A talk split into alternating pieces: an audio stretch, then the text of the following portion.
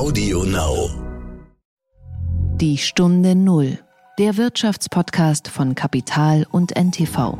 Mallorca ist ein Synonym für Freiheit, die ich haben will, oder äh, Freiheit, die mir genommen wird. Ja, man äh, schwankt zwischen Vaterlandsverräter oder Corona-Leugner.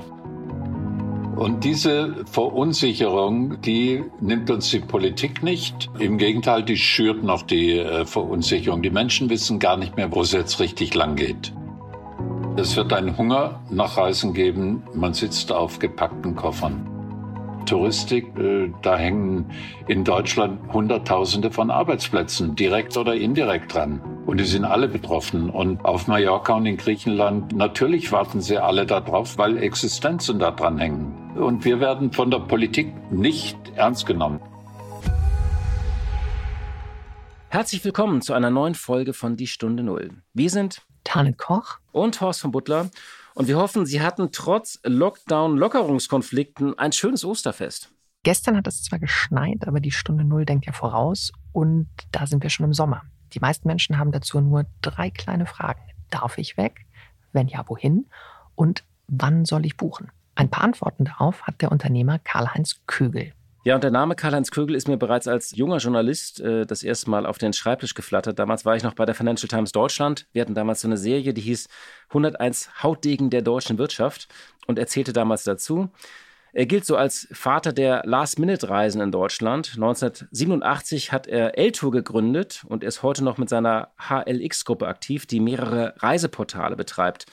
Und er ist auch bekannt geworden durch sein Medienunternehmen Media Control, die so Bestsellerlisten und Charts ermitteln. Und ich habe mit ihm gesprochen, denn viele dieser Reiseportale müssen natürlich kämpfen mit der ewigen Unsicherheit und sie müssen raus aus diesem Buchungs-, Stornierungs-, Teufelskreis. Der Gedanke zum Tag. Horst, freust du dich eigentlich schon auf deine Privilegien, wenn du dann irgendwann im nächsten Jahr geimpft bist? Also wenn ich 2023 irgendwann Sputnik bekommen habe, freue ich mich natürlich irgendwann dann als einer der letzten vermutlich irgendwie ja den Lockdown zu verlassen und dann werde ich mich wahrscheinlich je nachdem Alter irgendwie auf eine Kreuzfahrt begeben mit den Senioren, die das dann seit drei Jahren tun. Es gab ja schon vor Weihnachten die Debatte über ähm, allein die Begrifflichkeit. Darf man eigentlich von Privilegien reden, wenn Menschen einfach ihre, ihre Freiheiten wieder zurückbekommen, die ihnen das Grundgesetz garantiert? Und mittlerweile hat sich gewissermaßen eine große Koalition aus Freiheitsfreunden gebildet. Äh, sowohl Jens Spahn als auch Karl Lauterbach sprechen sich dafür aus, dass Menschen ihre Freiheiten zurückerhalten, sobald sie geimpft sind. Was natürlich nur Sinn macht, denn wer soll jemandem erklären, der mit mehr als 90 Jahren im Alters- oder Pflegeheim sitzt und mittlerweile geimpft und immun ist, dass er sich seines Lebens, seines oder ihres Lebens nicht noch erfreuen soll? Finde ich übrigens auch, ähm, also ich würde sagen, es sind keine Privilegien. Es sind äh, Freiheiten und Grundrechte, die man zurückkriegt. Und tatsächlich ist es ja, glaube ich, eine sehr emotionale Frage. Ich habe dazu auch mal im Stern eine Kolumne geschrieben und habe auf nur wenige Kolumnen so eine solche, also so viele, aber auch eine solche Bandbreite an Reaktionen bekommen.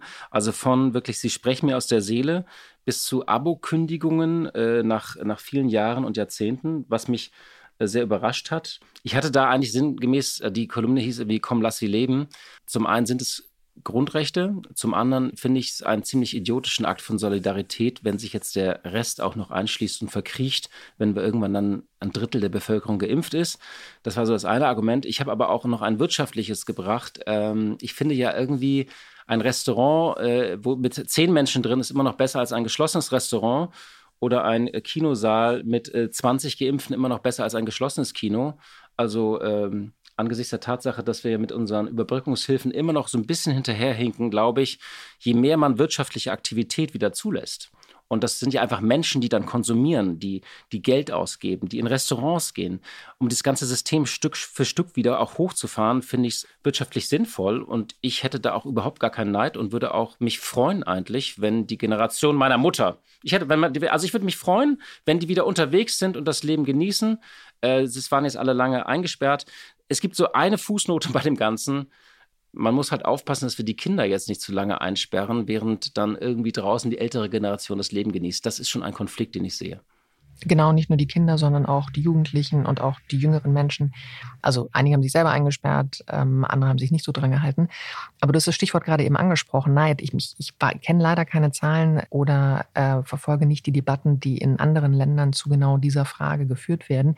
Denn man ist natürlich versucht, da wieder, das ist ja sehr typisch deutsch, äh, deutschen Bashing zu betreiben und die Neidkultur mal wieder zu brandmarken, die ja neulich schon tatsächlich aufgetreten ist, als ganze 30.000 Menschen circa den Wunsch äh, äußerten und auch ähm, in die Tat umsetzten, sich nach Mallorca zu bewegen. Also das hat, glaube ich, mehr Menschen emotionalisiert als äh, vieles, vieles andere, was während des letzten Jahres so alles passiert und, äh, und schiefgegangen ist. Und ich stimme dir völlig zu. Ich glaube, eine verordnete Solidarität, die ja ohnehin keine ist, dass jetzt äh, alle weiterhin zu Hause bleiben müssen, weil noch nicht alle geimpft sind. Das sollte nicht funktionieren, das wird auch nicht funktionieren. Auf der anderen Seite haben wir einfach im September eine Bundestagswahl und ich glaube, dass diejenigen, die du gerade angesprochen hast, vielleicht nicht die Kinder, aber die jüngeren Menschen, die schon, die schon Wahlrecht haben, werden sich dann, glaube ich, sehr genau überlegen, wem sie ihre Stimme geben, wenn sie sehen, dass äh, ein Teil der Bevölkerung fröhlich wieder all das tut, ähm, was man in Deutschland eben tun kann und tun können sollte. Und die anderen, äh, weil sie eben immer noch nicht geimpft sind, weiterhin diese Freiheiten nicht genießen können. Und das ist ein großer Punkt tatsächlich, weil äh, also diese Generation hat ja oft einfach, darf noch nicht wählen, die hat einfach noch keine Stimme. Und sie hat mit auch das größte Opfer gebracht. Also diese ganze Pandemie ist ja auch ein großer Akt von Solidarität, also von vielen Jüngeren gegenüber den Älteren. Also ich sehe da schon einen Konflikt. Aber ich bin ja jemand einfach, der glaubt, wir müssen jetzt bis September lernen, dieses System wieder hochzufahren. Und wir wissen ja gar nicht, wie viele von diesen Tausenden und Millionen Restaurants und Kinos, wie es ihnen überhaupt geht. Oder diesen ganzen Cafés. Dann würde ich immer noch einfach ganz pragmatisch sagen, ein geöffnetes Restaurant, wo Geimpfte mit einem hoffentlich dann digitalen Pass sitzen dürfen, aber vielleicht auch Getestete. Ich kann mal, ich kann mich ja persönlich irgendwie auch, wenn ich sage, ich habe keine Impfung, kann ich ja irgendwie einen Schnelltest vorher machen oder einen Test nachweisen. Wenn ich sage, ich will jetzt nächsten Mittwoch irgendwie äh, essen gehen. Wir machen mal einen Working Lunch, wir beide haben wir ja auch äh, noch nie gemacht. Wir machen das Ganze ja remote. Also ich bin, ich bin dafür einen sehr pragmatischen Ansatz und äh, ich glaube, wenn wir uns alle zusammenreißen, noch zwei, drei Monate, dann wird diese Debatte dann auch, glaube ich, äh, ja, Geschichte sein. Hoffentlich schon früher. Die Stunde Null. Das Gespräch. Du hast mit Karl-Heinz Kögel gesprochen, einem Urgestein der Tourismusbranche, aber er wurde auch dafür bekannt, dass er das Unternehmen Media Control gegründet hat, das die Charts und Bestsellerlisten ermittelt. Und Herr Kögel durchlebt gerade eine schwierige Zeit, muss man sagen. Vermutlich eine der anstrengendsten seines reichen Unternehmerlebens. Das zumindest ließ er durchblicken. Also er wirkte zwischendurch doch sehr angefasst von der ganzen Situation. Sein Unternehmen ist einfach schwer getroffen. Hier vielleicht mal ein paar Daten zu seiner Person. Er wurde 1946 in Waldshut geboren begann dann nach einer Schreinerlehre und dem Abendgymnasium im Jahr 1970 einen Job beim Südwestfunk, dem heutigen Südwestrundfunk. Und 1976 hat er das besagte Unternehmen Media Control gegründet, das im August 1977 zum ersten Mal die offiziellen deutschen Singlecharts veröffentlicht hat. Und wie gesagt, bis heute ist es ja bekannt für die Ermittlung von Charts, Bestsellerlisten und Marktanalysen in der Unterhaltungsindustrie. Aber es blieb nicht beim Medienunternehmen. Karl-Heinz Krügel wurde auch in der Reisebranche aktiv. Ähm, für manche gilt er als der Erfinder oder zumindest der deutsche Vater der Last-Minute-Reisen. 1987 gründete Kögel L-Tour, 1995 ging L-Tour online und er führte das Unternehmen bis 2008, wechselte später in den Aufsichtsrat. 1997 stieg die TUI ein, und inzwischen gehört Eltour ganz zu äh, dem Reisekonzern TUI. 2011 war Kügel des Gründens immer noch nicht müde und ähm, gründete das Online-Reiseportal heilx.com. Die Gruppe betreibt heute die Marken Lufthansa Holidays, Eurowings Holidays, Swiss Holidays und Condor Holidays und gehört nach eigenen Angaben zu den führenden Anbietern von Reisen in Europa. Karl-Heinz Kögel ist übrigens auch CDU-Mitglied, aber meldet sich gerne mal zu Wort, auch kritisch gegenüber seiner Partei und der Regierung. Etwa im Februar als damals Peter Altmaier gesagt hat, man solle noch warten mit den Buchungen für den Sommer. Da veröffentlichte er eine Pressemitteilung, in der er sagte, er sei stinksauer über Altmeisters Äußerung zum Thema Urlaubsbuchung. Es sei ein Schuss ins Knie.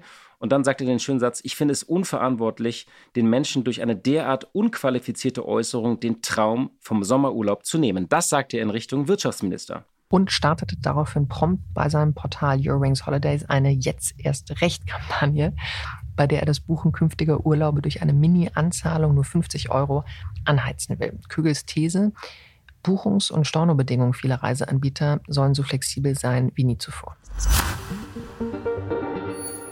Einen schönen guten Tag, Herr Kögel. Ich grüße Sie, Herr von Butler. Es wurde viel und emotional über den Mallorca-Urlaub in den vergangenen Tagen gesprochen. Wie ist denn da Ihre Perspektive?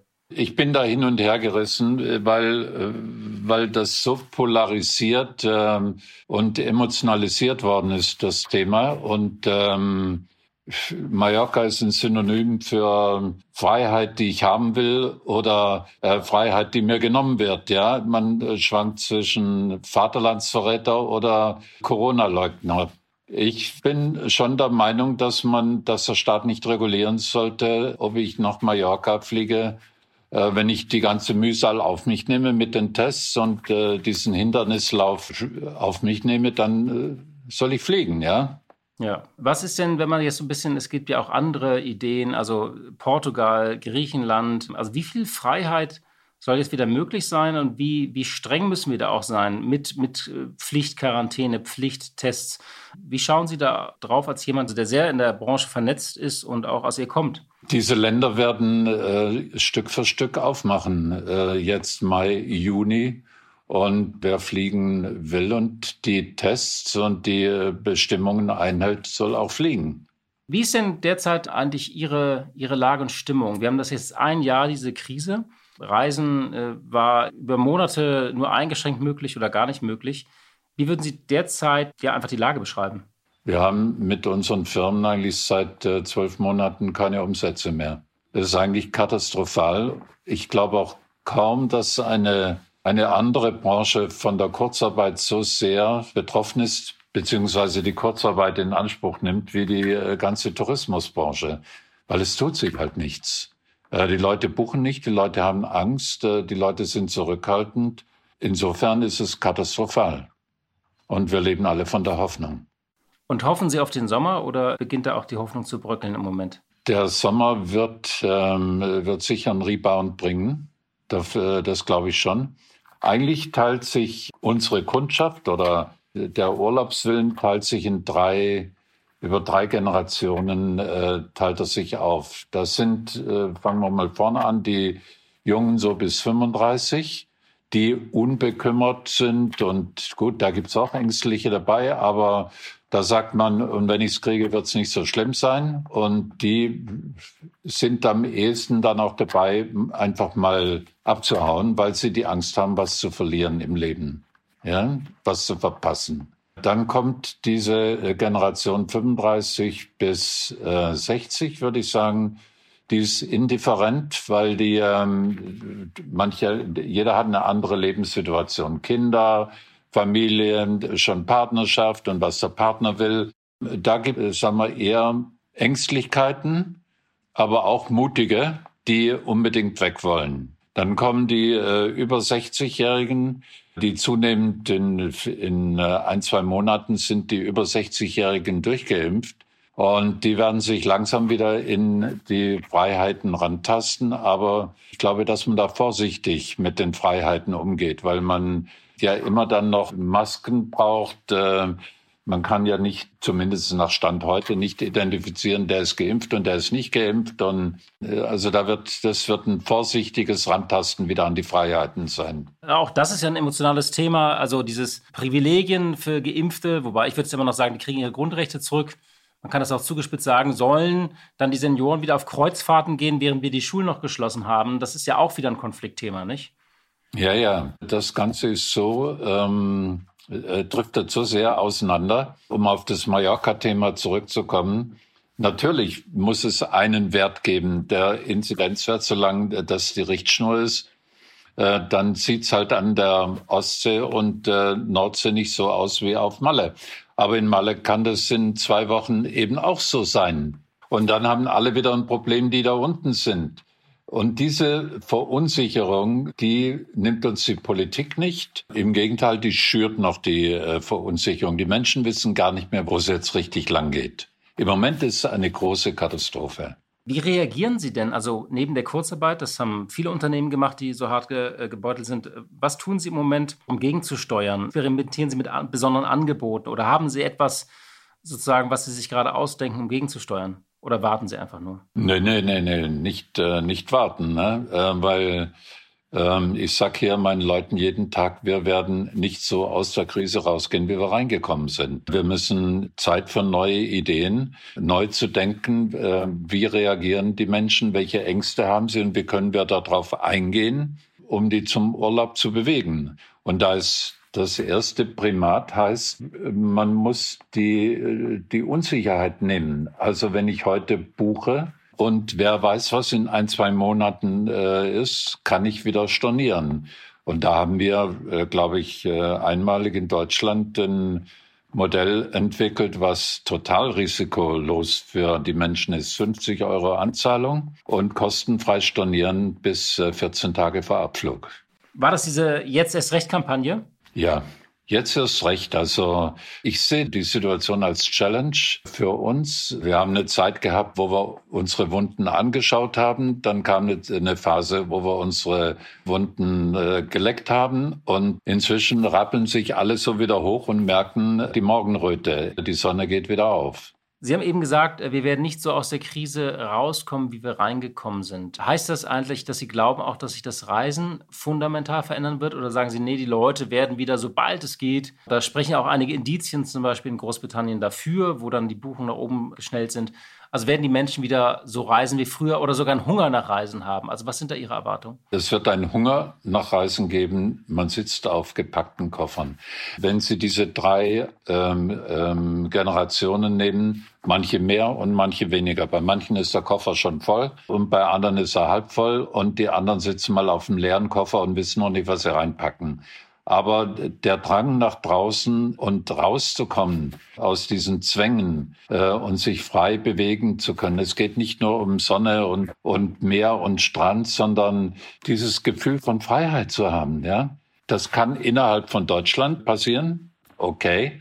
Aber da das Fliegen ja inzwischen nachgewiesenermaßen ungefährlich ähm, ist und die, und die ganzen Sicherheitsvorkehrungen an den Airports und die Checks, die gemacht werden, so perfektioniert worden sind, denke ich, dass es äh, wieder zur Flugreise geht. Vielleicht andere Ziele. Mit Sicherheit werden die Balearen, also Mallorca, die Kanaren und vor allen Dingen Griechenland eine große Rolle spielen jetzt im Sommer. Und dann wird man aber auch lange in dem Moment, wo die USA äh, weiter sind mit ihren 3,5 Millionen Impfungen pro Tag, wenn die die Schleusen aufmachen, dann wird man nach New York wollen. Also wir bereiten schon äh, New York-Reisen vor und Las Vegas-Reisen ganz punktuell, wo wir das Gefühl haben und auch von Befragungen her wissen, dass es so Traumziele wären. Ja? Haben Sie denn eigentlich einen Überblick, wie es Ihren Partnern geht, mit denen Sie zusammenarbeiten? Also äh, wie viel davon verschwunden sind oder hat man da so einen Überblick oder nie wieder aufmachen?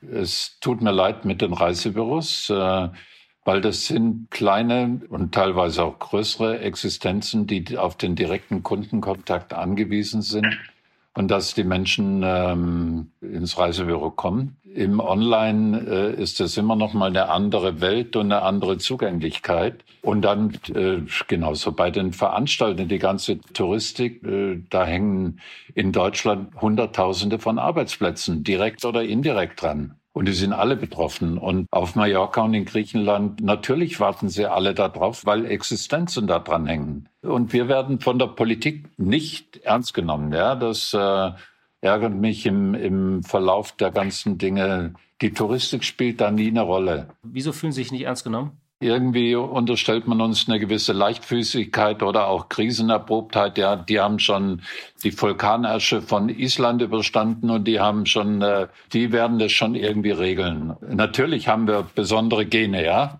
Da gehört äh, in der Touristik schon immer Mut dazu, wieder von vorne anzufangen. Wir hatten jedes Jahr, ent, ein, entweder war die Condor-Pleite oder es war die Air Berlin-Pleite und wir hatten Tausende von Menschen irgendwo.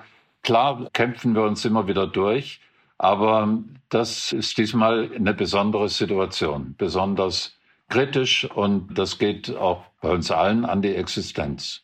Aber der Staat hat doch zum Beispiel der Lufthansa oder der TUI geholfen. Also der nimmt die ja durchaus ernst, diese Reisekonzerne und Luftfahrtkonzerne. Die beiden, okay. Klar, ja, ja, klar. Äh, gut, es gibt aber Tausende von Mittelständlern und kleinen Veranstaltern. Es gibt die Reisebüros. Es gibt nicht nur Lufthansa, TUI und FDI. die an äh, Staatskredite kommen. Ich habe keinen Staatskredit. Ja.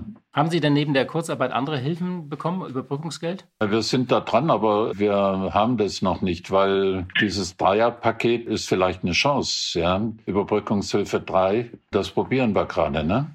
Und haben Sie mal beziffert, wie ist denn 2020 bei Ihnen ausgegangen im Unternehmen? Wie viel Umsatzverlust, wie viel Verlust? Wir haben äh, 82 Prozent Minus. Gegenüber 19, mhm. ja. Ja, und, und einen hohen äh, Millionenverlust, ja.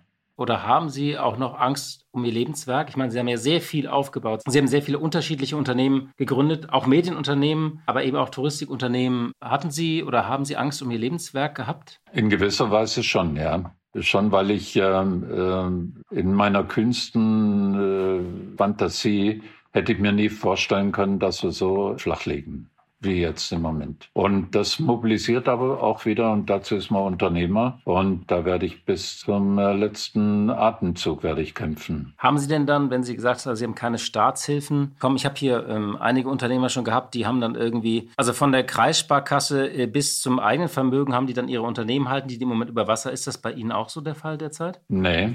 Oder haben Sie Liquiditätsprobleme, meine ich? Liquiditätsprobleme äh, gab es in der ersten Phase der Pandemie, als wir plötzlich die ganzen Reisen stornieren mussten, wenn Sie eine, bei uns eine Reise buchen, klassisches Modell, in dem Moment, wo Sie einbuchen, muss sich die Airline der, der Lufthansa das Geld überweisen am gleichen Tag dann ist die Buchung drin. Und dann muss ich das Hotel vorbezahlen. So, jetzt ähm, ist Pandemie und Sie sagen, ich will mein Geld zurück, möglichst innerhalb von 14 Tagen. Dann habe ich ein Liquiditätsproblem. Ja, dann gehe ich zur Lufthansa und sage, gib mir das Geld wieder zurück. Und gehe zum, zum griechischen äh, Hotelier und sage, die Vorauszahlung bitte wieder zurück.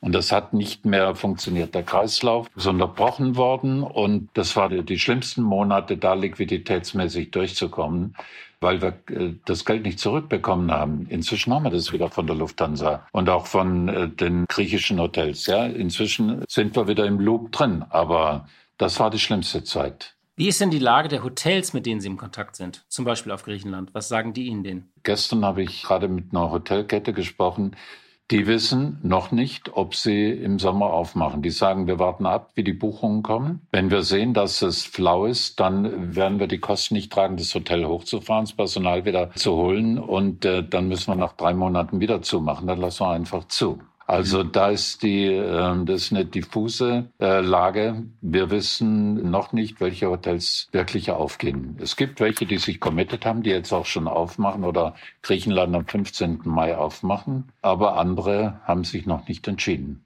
Sie haben eben gesagt, Sie fühlen sich nicht richtig ernst genommen von der Politik. Was müsste denn passieren oder was wäre denn Ihre Forderung, dass Sie gesagt haben, ja, mein Anliegen wird ernst genommen? Also wo vermissen Sie gerade Klarheit oder, oder, oder eben auch Führung? Dass der Staat uns in der gleichen Weise unterstützt, wie er die Großen unterstützt hat. Ja? Die, die ähm, gesellschaftliche oder äh, gesamtwirtschaftliche Position zugeteilt wird, dass sie äh, systemtragend sind. Wir sind halt vielleicht nicht systemtragend, aber proportional zu dem, was da ausgegeben worden sind, hätte man den Mittelstand auch großzügiger unterstützen müssen. Und haben Sie dann noch Hoffnung, dass da noch was kommt? Weil es gab jetzt ja noch mal so Nachbesserungen im Programm oder Härtefallregelungen. Ja, also ich glaube nicht, dass wir irgendwas übersehen haben. Die Hilfen, die jetzt äh, mit Überbrückungsgeld 3, die jetzt raus sind, da glaube ich nicht, dass da nochmal nach was anderes nachgeschoben wird. Wäre schön, aber davon weiß ich nichts. Weil die Touristik insgesamt, äh, die, wir werden dann vermischt mit der Gastronomie und dann kommt das ganze Dienstleistungsgewerbe rein. Wir bieten halt auch kein einheitliches Bild und kein einheitliches Profil. Ja, jeder hat da wieder eine etwas variierte äh, Lage. Ne?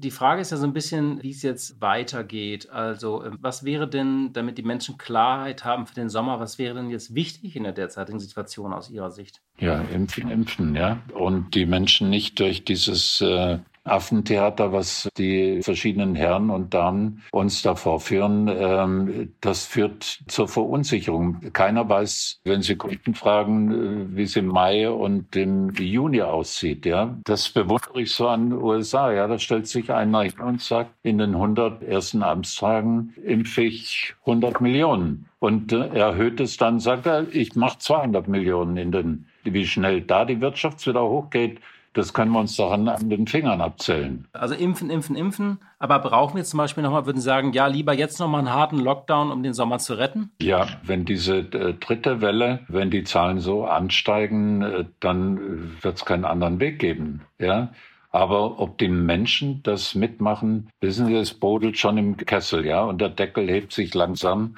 Das kriegen die langsam nicht mehr unter Kontrolle, weil es einfach so diffus gelaufen ist. Das war nicht Leadership, wie Sie in jedem Unternehmen sagen müssen, äh, hier geht's lang. Das war 16 plus 1, das Spiel, und so äh, chaotisch waren die letzten Wochen. Ist denn jetzt nur Ihr Vertrauen in die Regierung erschüttert oder auch das Vertrauen in unseren Staat? In unseren Staat? Nee, einfach in das Management unserer Regierung. Wie planen Sie in den eigenen Sommer vielleicht zum Schluss nochmal die Frage? Ich habe noch nichts geplant. Und äh, in dem Moment, wo wir uns sicher fühlen und das äh, machbar ist, äh, ich bin geimpft, meine Frau noch nicht, wir warten einfach ab ja, und stellen uns in die Reihe und wägen dann ab, welche Hindernisse oder Hürdenläufe hat man dann bis zum Hotel oder vom Hotel bis zum Strand. Welche Hürdenläufe hat man am Buffet und, und, und, und. Ja, man will sich ja dann einfach auch wohlfühlen. Ja und will entspannt sein. Ich verstehe aber auch Menschen, die das sagen, scheiß drauf, ich nehme das alles in Kauf, Hauptsache ich bin raus. Was wäre denn jetzt Ihr Rat an verunsicherte Menschen, die überlegen, buche ich, buche ich noch nicht, buche ich später? Gibt es noch bessere Schnäppchen? Was wäre da im Moment Ihr Rat, wenn man Sie da fragen würde? Ab Juni würde ich buchen, nicht für den Sommerurlaub buchen, aber eben, ich wiederhole das nochmal, wenn die Buchungskonditionen so sind, dass ich nur ein Risiko von 50 Euro habe und ansonsten bis zwei Wochen vor äh, wieder stornieren kann, dann habe ich wenigstens mal was gefixt, dann kann ich mich auch auf das Datum freuen. Wenn ich dann zwei Wochen vorher sehe, da wird nichts draus, dann storniere ich es eben wieder. Herr Kögel, vielen Dank für dieses Gespräch und für die Einblicke in Ihre Branche. Dankeschön. Ja, liebe Hörerinnen und liebe Hörer, das war's für diesen Tag nach Ostern. Kommen Sie gut durch die Woche und wir hören uns hoffentlich am Freitag wieder. Eine schöne Woche noch. Die Stunde Null, der Wirtschaftspodcast von Kapital und NTV. Dieser Podcast ist Teil der Initiative Zeit, die Dinge neu zu sehen.